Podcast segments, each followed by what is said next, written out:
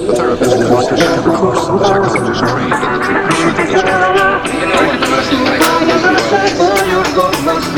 That's what